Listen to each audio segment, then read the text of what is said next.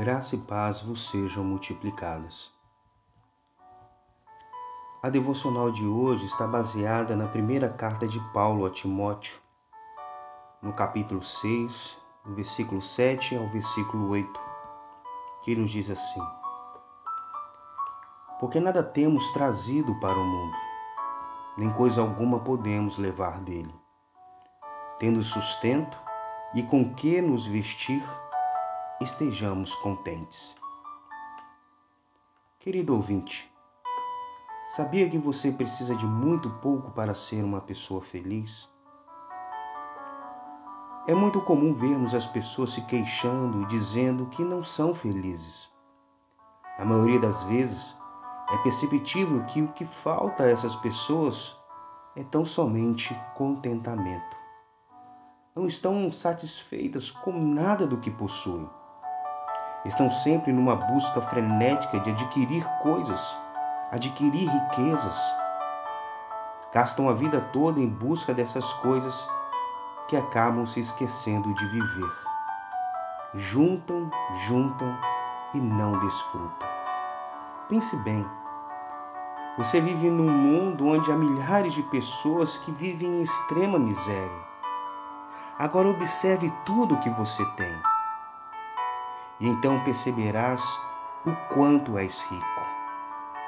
A palavra de Deus é enfática em nos alertar que nada trazemos para este mundo e coisa nenhuma levaremos dele. Todas as conquistas materiais aqui vão ficar. Não as levaremos para a sepultura. Então, seja uma pessoa mais grata a Deus, pois com certeza Ele muito tem lhe abençoado.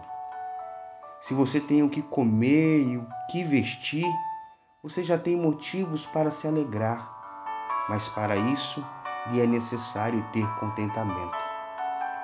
Então diga como o apóstolo Paulo, porque aprendi a viver contente em toda e qualquer situação. Diga como Jó, após ter experimentado grandes aflições, nu saí do ventre da minha mãe e nu voltarei. O Senhor o deu e o Senhor o tomou. Bendito seja o nome do Senhor. Querido ouvinte, lembre-se, na caminhada da felicidade é imprescindível contentamento e gratidão a Deus. Que possamos decidir usar as palavras do sábio, conforme está registrado em Provérbios 30, dos versos 7 ao 9, e fazê-las delas a nossa oração ao Senhor. Oremos. Ó Deus, Duas coisas te peço. Não as negues antes que eu morra. Afasta de mim a falsidade e a mentira. Não me deis nem a pobreza nem a riqueza. Dá-me o pão que me for necessário, para não suceder que, estando eu farto, te negue e diga: Quem é o Senhor?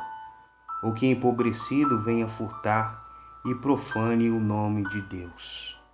Amém. Que Deus te abençoe e te guarde. Tenha um dia feliz.